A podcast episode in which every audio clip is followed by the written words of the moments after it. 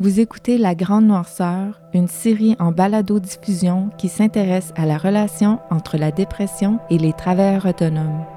La Grande Noirceur est une présentation de Baron Mag.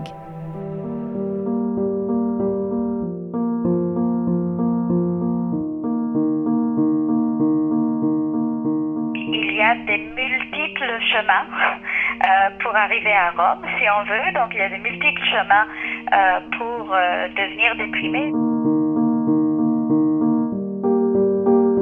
Bienvenue à ce troisième épisode de La Grande Noirceur et merci de vous intéresser au projet. Je suis Nelson Roberge. Et moi, Marise Boyce. Dans cet épisode, on va se pencher sur les contextes de travail qui précèdent la dépression. Au fil de nos entrevues pour la série, on s'est rendu compte que même si le contexte et les fragilités sont différentes pour chaque personne, la période qui précède la dépression ou le burn-out est souvent très intense. La charge de travail est importante et le repos est peu présent. Quand on pousse ses limites pour un rush dont on connaît la fin, c'est possible pour le corps de retrouver l'équilibre après un certain temps. Par contre, si la période intense s'étire dans la durée, l'élastique peut se casser et le moral aussi. Ce n'est pas pour rien que ceux qui courent un marathon adoptent un rythme différent que ceux qui font un sprint. Il faut s'économiser selon la durée de notre effort. On ne peut donc pas être constamment en sprint quand on court entre ces différentes occupations. Catherine Lepage est maintenant illustratrice à son compte et designer graphique chez Ping Pong Ping, un studio montréalais qu'elle a fondé avec son conjoint. Elle a très longtemps couru entre les différentes sphères de sa vie jusqu'à ce qu'elle ne puisse plus suivre le rythme. À l'époque, je travaillais euh, chez Cossette euh, en, design graphique euh, à Québec. Puis j'avais faisais aussi de l'illustration, je jouais de la musique dans un band. J'avais une vie hyper chargée. Depuis des mois que j'allais sur ce beat-là, des mois et des mois et des mois.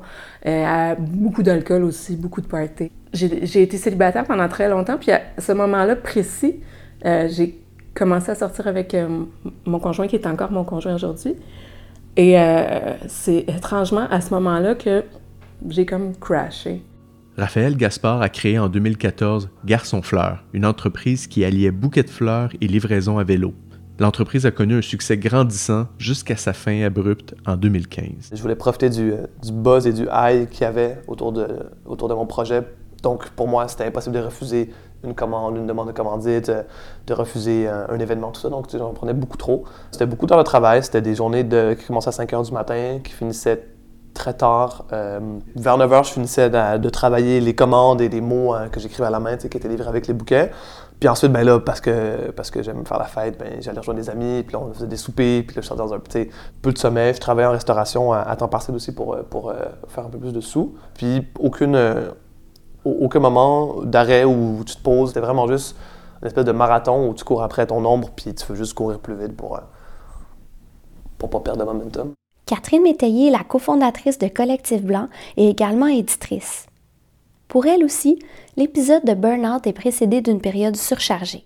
Ben en fait, je pense que c'est l'épisode dans ma vie où j'ai été le plus occupée. Euh, parce que c'était comme euh, le moment où je débutais ma carrière professionnelle, je dirais, euh, plus officiellement.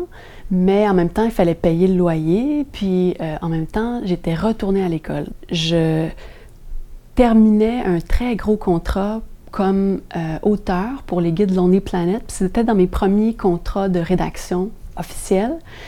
Je travaillais de soir et de nuit dans un bar. C'était, j'étais là comme, je faisais trop de choses. Avant mon burn-out, j'étais, bon, j'étais quelqu'un de assez actif. Celle que vous venez d'entendre, c'est Marie Tourini, designer graphique indépendante et elle aussi cofondatrice de Collectif Blanc. J'étais à l'école à temps plein, je travaillais aussi à temps plein. Euh, j'étais impliquée dans un magazine étudiant. Euh, j'étais aussi quelqu'un qui allait beaucoup dans les événements euh, artistiques. Il y a eu des moments où je travaillais de jour, de soir et de nuit. C'est-à-dire j'allais à l'école le jour, le soir je pouvais faire mes devoirs, je travaillais de nuit. Des fois le lendemain j'allais refaire un chiffre, après ça j'étais sur un autre projet. Donc je pense que j'avais une, une dose d'adrénaline aussi qui était, qui était vraiment très, très, très élevé, surélevé même. Mais à la fin, j'avais moins de fun aussi.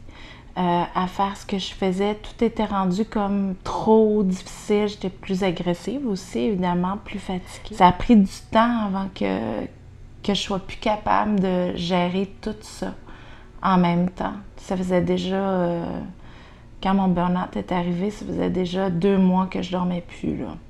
Tu sais, je dormais des deux heures, trois heures par nuit, puis c'était beaucoup. Là.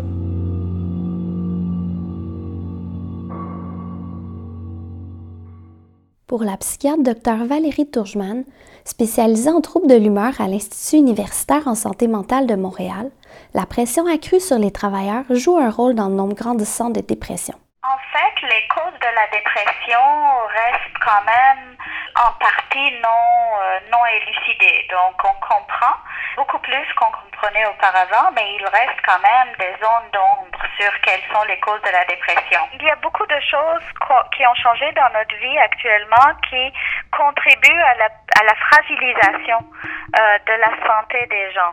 Donc, euh, une dérégulation au niveau du sommeil. On sait que euh, euh, une bonne partie de la population est privée de sommeil, volontairement ou à cause de demandes multiples sur le temps.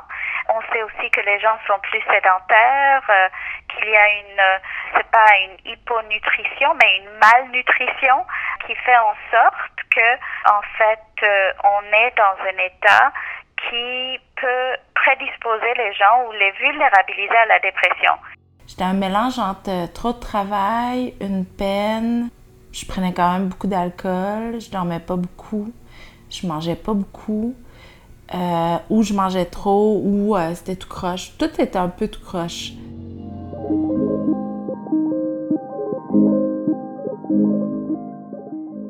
Bruno Collard est directeur clinique chez Revivre, un organisme qui vient en aide aux personnes souffrant de dépression, d'anxiété et de bipolarité.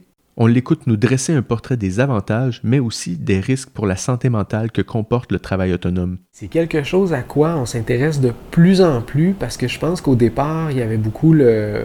Je n'oserais pas appeler ça un mirage, mais pour les travailleurs autonomes, il y avait... Euh, euh, quelque chose d'attirant, aller vers des horaires flexibles, une, relative liberté, une autonomie décisionnelle, une liberté de créativité, un choix des collaborateurs, etc. Donc ça, ça a quelque chose de, très attirant, très intéressant euh, pour quelqu'un qui, euh, qui, aurait peur un peu de s'installer dans des grandes organisations avec des horaires très rigides et puis des, bon, une autonomie décisionnelle un peu moins élevée. Mais ce que beaucoup de gens, je pense, commencent à s'apercevoir, c'est que la contrepartie vient avec beaucoup de bémols une responsabilité accrue pour les succès comme pour les échecs, une pression de performer, une insécurité financière, une certaine précarité. Il y a dix ans, Éric Chandonnet est informaticien et très malheureux. Il décide de se réorienter et de devenir auteur. Il s'inscrit donc à l'École nationale de l'humour, au même moment où il se bat avec une dépression. La précarité, il la connaît malheureusement très bien. Des années de pauvreté, tu sais, ça s'accumule. À un moment donné, euh, t'es comme Ah, ben là, j'achèterai pas un nouvel ordi tout de suite, j'achèterai pas euh. Il y a plein de dépenses que tu fais juste remettre à plus tard. Mais là, à un moment donné, ton ordi est scrap. Mais là, t'es comme OK, fuck. Ou t'as un plombage à te faire faire. Ou tu c'est tout des. Puis c'est ça, c'est niaiseux, mais c'est ça. À un moment donné, il faut faut que tu payes Hydro, tu. Euh, la plupart du temps, à moins d'être très, très, très bien organisé, pas d'avantages sociaux, euh, un certain isolement aussi. J'entends beaucoup que les gens se retrouvent euh, très souvent à travailler seuls avec leur ordinateur ou de leur propre côté. Avoir une rétroaction aussi sur son travail, c'est pas évident. Parfois, les collègues, les, euh, supérieurs, ça offre une sorte de calibration, un regard extérieur sur qu'est-ce qu'on fait, alors que quand on est travailleur autonome, c'est un, un peu moins disponible. Gabrielle Laila est illustratrice et travaille sous le pseudonyme Pony, qui est aussi le nom de la compagnie qu'elle a fondée elle est bien placée pour parler de la solitude du travailleur autonome. Quand tu es travailleur autonome, les contacts humains sont pas réguliers. en fait, dès le moment que j'ai arrêté de travailler au bar déjà, ça fait en sorte que tu n'as pas des, des, des, moments dans ton horaire hebdomadaire qui sont comme, euh, préétablis que tu vas socialiser, sais. Je me suis jamais vraiment remis de ça dans le sens que ça fait encore partie de mon quotidien. Je suis je suis majoritairement seule. Sauf que c'est pas sain. C'est pas sain d'être aussi seule. Parce que tu deviens un peu ton propre ton propre feedback, t'es ton propre. T'as besoin de point de vue extérieur, t'as besoin d'être. c'est border, euh, pas en ce moment parce que je me sens en santé puis saine, mais ça peut devenir un peu comme, tu sais, schizophrénique un peu, de comme être son propre juge, sais, comme, ça fait en sorte aussi que ça m'a isolé euh, beaucoup plus de pas être obligé de voir des gens. D'avoir constamment cette pression-là aussi, de se dire, OK, ben, je pourrais toujours travailler en théorie. Euh, y compris la nuit, y compris les fins de semaine, à partir de quand ça s'arrête et quand on court après les contrats, quand on n'est pas certain de ce qui s'en vient, euh, c'est un stress très important. Pour, les, entreprises qui, euh, qui, ont des sites en ligne, des ventes en ligne et tout ça, euh, tu veux vraiment rester connecté parce que tu veux pouvoir réagir rapidement si une commande était mal placée, si la commande était hors zone ou si tu as un commentaire, tu as, une demande de, une question qui est posée sur ton site web ou, ou via Facebook, etc. Donc, ça demande à réagir rapidement le fait d'avoir un cellulaire qui est toujours sur soi, euh, tu finis par recevoir des milliers de notifications par jour, par heure, même s'il est rendu 11h, minuit. Donc ça, j'avais beaucoup de difficultés à couper ce, côté-là. Dans les travailleurs autonomes aussi, on retrouve souvent des personnes très idéalistes, euh, des gens performants, des gens qui ont des attentes extrêmement élevées envers eux. Euh, ça aussi, c'est à surveiller. Quand je regarde en arrière, ce que je me rends compte, c'est que d'une part, étant au début de ma vie professionnelle, donc ça fait presque dix ans, j'acceptais beaucoup d'offres de travail, souvent sans me poser la question est-ce que ça me correspond? Est-ce que c'est ce que j'ai envie de faire? Est-ce que j'ai réellement le temps? C'est quoi la charge vraiment de ce travail-là? Je sais que c'est parce que je travaille dans des projets qui ne me correspondaient pas que je m'épuisais. Catherine Métayer n'est pas la seule à s'être épuisée dans un tel contexte. Chez plusieurs personnes, une situation où les valeurs entrent en conflit avec un mandat va mener à une plus grande fragilité. Aussi, comme le mentionnait Bruno Collard, plusieurs entrepreneurs sociaux et travailleurs autonomes sont portés par un grand idéalisme. Cela fait en sorte qu'ils vont se culpabiliser lorsqu'ils vont commencer à éprouver des signes d'épuisement. Ils vont se dire qu'ils n'ont aucune raison d'être déprimés alors que d'autres sont bien plus démunis qu'eux. Cela crée une spirale de mal-être dont il sera difficile de sortir. De nos jours, la, pression est immense pour arriver à trouver l'idée qui va convaincre tout le monde. On veut avoir un impact sur notre environnement, on veut avoir euh, un impact sur les gens qui nous entourent. On veut faire la différence, faire partie de ceux qui, la font. Euh, donc c'est ça, une attente très élevée envers soi-même, dans un contexte où on contrôle définitivement pas énormément de variables. J'ai beaucoup de difficultés à déléguer parce que j'ai toujours l'impression que euh, ça va être un peu moins, bien fait parce que je suis perfectionniste.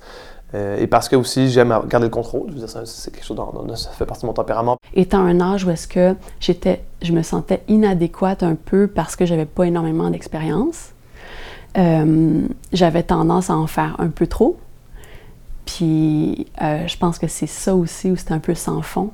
Où non seulement j'en avais trop, mais en plus je me donnais trop. Si je poursuis peut-être la frontière entre la vie privée puis la vie professionnelle qui se dissipe, la frontière entre le temps de loisir, le temps de travail également.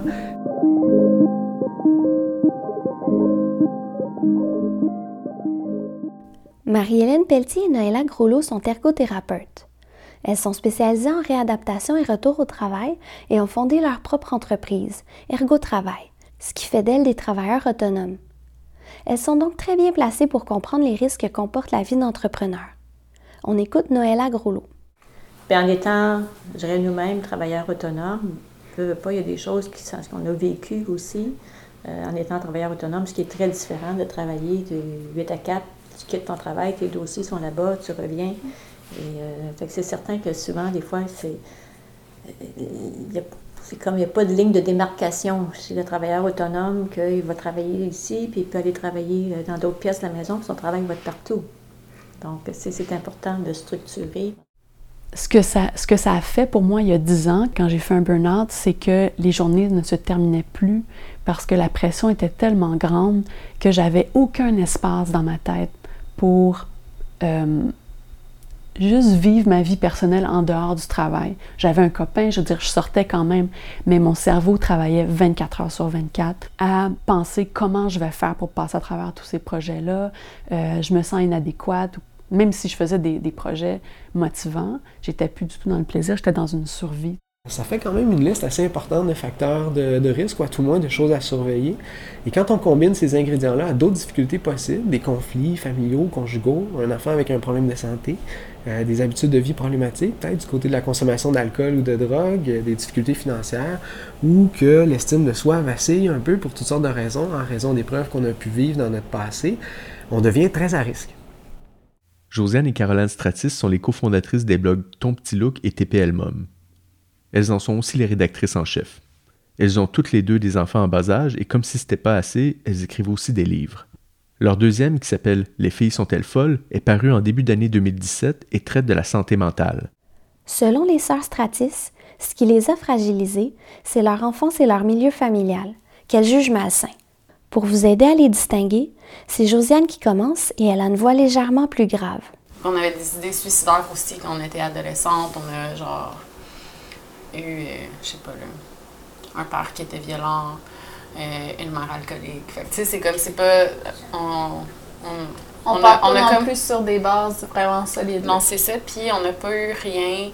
On on n'a comme pas appris jamais à gérer les émotions parce que, un, on n'avait pas le droit d'en avoir à la maison. Sinon, on se faisait chicaner. Euh, tu sais, comme, je sais pas, là, mon père, euh, il a détruit des murs dans la maison des fois. euh, tu sais, comme il rentrait des couteaux à côté de nos mains. Si on, tu sais, fait qu'on a comme pas appris à gérer la colère, euh, la tristesse. Tu sais, on n'avait pas le droit d'être triste parce qu'on se faisait chicaner. On là, ça nous rendait- super sensible, fait que tu sais, c'était vraiment, c'était comme une contrainte un peu difficile. Mes parents m'avaient toujours dit de pas aller voir de psychologue, puis ça servait à rien de prendre des antidépresseurs, puis euh, prends un verre au lieu de prendre des pilules, genre. Je me suis fait dire ça texto. Après ma tentative de suicide, j'étais vraiment contente. Au moment où elles fondent Pony, Gabrielle souffre de troubles alimentaires depuis environ 5 ans. Quand j'ai commencé Pony, c'était déjà présent depuis plusieurs années. Euh, puis c'était plus présent que jamais. J'étais dans une relation qui me rendait pas heureuse. Euh, une relation vraiment malsaine. Il y avait beaucoup d'abus de, consommation, tu sais. Euh, cocaïne, alcool, euh, genre tout ce qui pouvait me, me faire penser à autre chose que ce que je vivais. Euh, pas nécessairement dans la relation, mais dans, dans ma vie, tu sais, en général. À force de s'infliger tout ça, puis à force de consommer puis empirer toutes ces pensées, puis être en hangover, puis être euh, en lendemain de poudre, puis ça amplifie les idées noires. Fait que quand j'ai commencé la, la compagnie, j'étais dans le pire état, mais je voyais réellement ça comme une solution. Parmi les événements fragilisants, on compte aussi les peines d'amour. Si Catherine Lepage nous mentionnait en début d'épisode que sa dépression a coïncidé avec le début de sa relation amoureuse, beaucoup de gens qu'on a rencontrés pour la série ont plutôt vécu une peine d'amour peu de temps avant leur dépression. Sans la causer directement, cet événement a certainement contribué à les vulnérabiliser. On écoute Marie Tourigny. Des fois, je- j'essaie de revoir euh, cet été-là. J'étais aussi en peine d'amour, fait qu'il y avait aussi un mélange de ça. Il y a eu un enchaînement de mauvaises décisions et de, de, de- de situations plus complexes. Donc, bon, il y a eu une séparation euh, au démarrage de Garçon Fleur. Euh, il y a eu ensuite, euh, je devais déménager en même temps, puis un appartement que j'ai pas, pas eu en fait. Donc, je me suis ramassé dans un, dans un de un mois ou deux euh, sans, vraiment d'appartement, à mettre mon stock dans, dans le garage de mes parents, tu sais. Puis, tout en même temps, il y avait Garçon Fleur qui prenait beaucoup d'ampleur.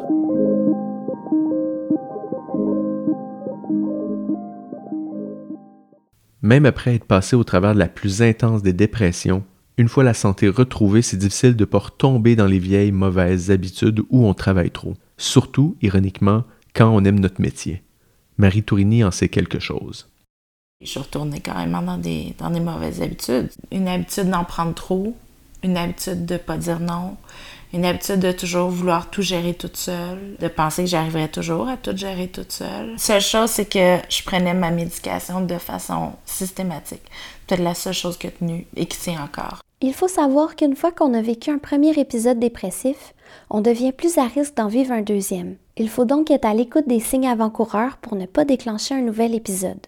On sait que les dépressions, euh, en particulier les premières dépressions, sont souvent associées à des stress, euh, mais par la suite, les dépressions subséquentes peuvent devenir indépendantes de stress et puis euh, être déclenchées des fois sans événements particuliers qui les précèdent. J'ai eu un deuxième épisode de dépression quelques années plus tard.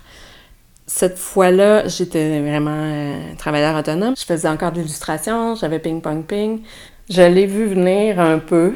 Euh, disons que je t'ai suivi. Le médecin m'avait averti que ça se pouvait, que, ça arrive, parce que j'avais vécu un épisode euh, très high avant, qui a fait euh, soupçonner que j'avais de la bipolarité. ça fait que mon médecin et un, psychiatre qui, m'ont fait voir avaient comme confirmé que suite à cet épisode-là, j'avais des bonnes chances de crasher. Fait que je, c'est comme si mes heures étaient comptées, je le savais. Donc pendant des semaines, je me disais ça va super bien, je sais pas pourquoi ils m'ont dit ça, tu sais. Puis c'est ça a crashé euh, sans, sans, crier gare malgré tout, euh, comme, comme on me l'avait prédit. Dans le prochain épisode, on voyage au cœur de la dépression et on vous raconte comment les travailleurs autonomes que vous avez entendus dans cet épisode ont vécu leur chute. L'important, quand on ne va pas bien, c'est de ne pas rester seul. Si vous vous êtes reconnu dans cet épisode ou que vous êtes inquiet pour l'un de vos proches, on vous invite à visiter le site de l'organisme Revive au revive.org ou encore à consulter une liste de ressources sur le site de notre série, lagrandnoirceur.com. La Grande Noirceur est une production d'Extra Caramel présentée par Baromag d'après l'idée originale de Nelson Roberge. La recherche, les entrevues et la réalisation ont été faites par Marise Boyce. Le montage a été fait par Marise Boyce, Nelson Roberge et Janice Raymond. La musique originale a été créée par Marc-André Labonté de Tonson et la musique additionnelle par Christophe Lamarche-Ledoux, Matt Wigton et Be Still the Earth. Le visuel est une création de Tyler Campo avec la calligraphie de Locolo.